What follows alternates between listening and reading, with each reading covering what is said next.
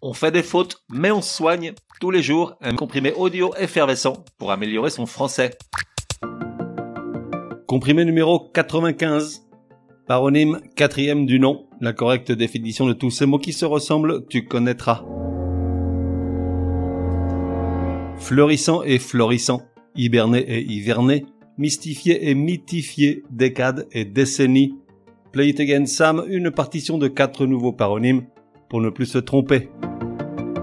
Comme je le précise à chaque fois, un paronyme se dit de mots de sens différents, mais de forme presque identique.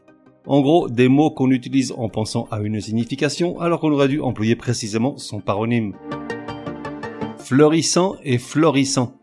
Les deux participes présents ont la même origine, mais leur nature et leur emploi peuvent être différents. Fleurissant s'utilise au sens propre, c'est-à-dire celui de produire des fleurs, être en fleurs ou être orné de fleurs, tandis que florissant au sens figuré signifie s'épanouir comme une fleur ou prospérer, se développer. Petit exemple avec les deux mots. Dans les bras de son René, Martine songe à cet amour florissant, tandis que lui s'inquiète des dernières gelées sur son jardin fleurissant. Hiberner et hiverner. Les deux verbes ont également une origine commune, mais ils ont des sens différents. Hiberner s'emploie à propos de certains animaux pour signifier qu'ils passent l'hiver dans un état d'engourdissement ou de profonde léthargie, comme Patrick sauf quand il y a du foot à la télé. De son côté, hiverner s'emploie à propos d'animaux qui passent l'hiver dans un lieu plus tempéré, à l'abri comme les vaches dans les étables, sans pour autant hiberner. Mystifier et mythifier. À noter que seul le premier son i des deux verbes est un y. Mystifier et mythifier sont très proches tant par leur forme que par leur sens, mais ne sont en rien des synonymes. Ça mange pas de pain de le rappeler, on est là pour ça. Juste pour la route, les deux sons i de synonymes sont des y.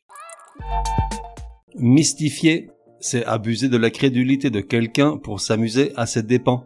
On peut voir le verbe utilisé dans certains articles sportifs, par exemple, l'avant-centre nantais a mystifié la défense parisienne à plusieurs reprises. Mythifier, quant à lui, veut dire transformer en mythe, donner à une personne ou une chose une dimension plus grande que nature. Exemple, Martine mythifie son René, Patrick son Mbappé. Enfin, décade et décennie. Alors celui-là est un grand classique. Une décade est une période de dix jours. Une décennie est une période de dix ans. Certes, décade est de plus en plus utilisé pour se référer à une période de dix ans, sous l'influence du mot anglais decade, qui veut dire décennie et à la fois période de 10 jours, mais ça reste un anglicisme très critiqué, familier, pas du tout recommandé. À noter que décade peut également s'utiliser en littérature pour se référer à un ensemble de 10 livres ou de 10 chapitres. Résumé du comprimé numéro 95. Pour que ça rentre, comment bien faire la différence entre tous ces mots qui se ressemblent, appelés également paronymes? Fleurissant et florissant. Fleurissant s'utilise au sens propre, c'est-à-dire celui de produire des fleurs ou être en fleurs, tandis que florissant s'emploie au sens figuré, celui de s'épanouir comme une fleur ou prospérer, se développer. Hiberner et hiverner. Hiberner s'emploie à propos de certains animaux pour signifier qu'ils passent l'hiver dans un état d'engourdissement ou de profonde léthargie. Hiverner s'emploie à propos d'animaux qui passent l'hiver dans un lieu plus tempéré sans pour autant hiberner mystifier et mythifier. Mystifier, c'est abuser de la crédulité de quelqu'un pour s'amuser à ses dépens. Quant à mythifier, ça veut dire transformer en mythe, donner à une personne ou une chose une dimension plus grande que nature. Enfin, décade et décennie. Une décade est une période de dix jours. Une décennie est une période de dix ans. On fait des fautes, mais on soigne. Te donne rendez-vous demain pour un nouveau comprimé au moins aussi énervant que celui-ci.